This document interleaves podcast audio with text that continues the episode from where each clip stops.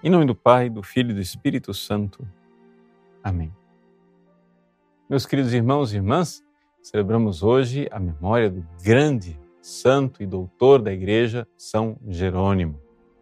Só para recordar aos devotos de Santa Teresinha do Menino Jesus que hoje é o seu dia natalis, ou seja, o dia em que ela foi acolhida no céu, o dia do falecimento de Santa Teresinha. São Jerônimo é um grande doutor da igreja e doutor que nos ensina o caminho das Escrituras. Mas esse caminho de ser moldado pelas Escrituras não foi fácil para São Jerônimo. São Jerônimo, antes de sua eh, verdadeira conversão, ele sentia um grande dissabor pelas Escrituras. Por quê?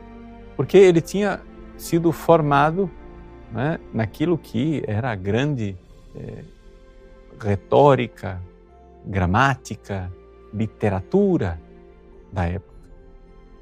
E quando ele olhava para as Sagradas Escrituras, aquilo lhe causava um certo, um certo transtorno de ver aquele latim quebrado, de ver aquelas coisas que, porque não penetrava né, com tanta acuidade.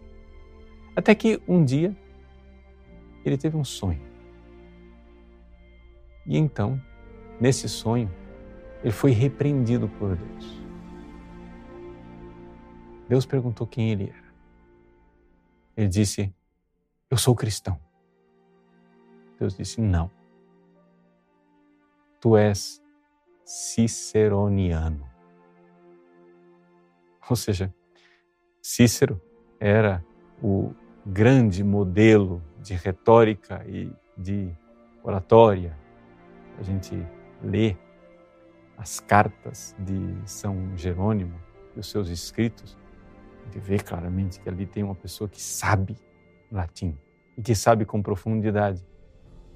O fato é que ele então perseguia não é, esta, este beletrismo, esta realidade da literatura, do o culto da forma eh, gramatical e retórica, no entanto,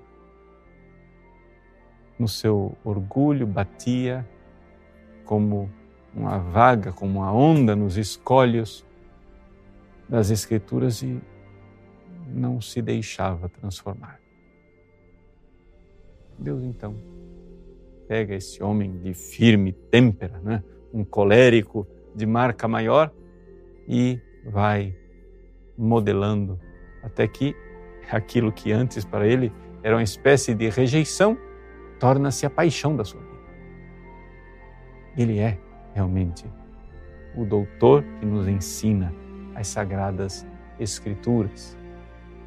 A capacidade de São Jerônimo de conhecer as Escrituras, de penetrar o seu sentido e de ir com verdadeira paciência na pesquisa das fontes, dos textos originais, realmente é algo de que foi um grande serviço para a igreja. Que São Jerônimo então nos ensine a sermos dóceis e encontrar o tesouro escondido debaixo, às vezes, de uma aparência das Escrituras não tão atraente. Porque nas Escrituras, nos recorda São Jerônimo, é Cristo quem fala. Então, vamos, vamos como filhos espirituais desse grande doutor, procurar o Cristo que nos fala.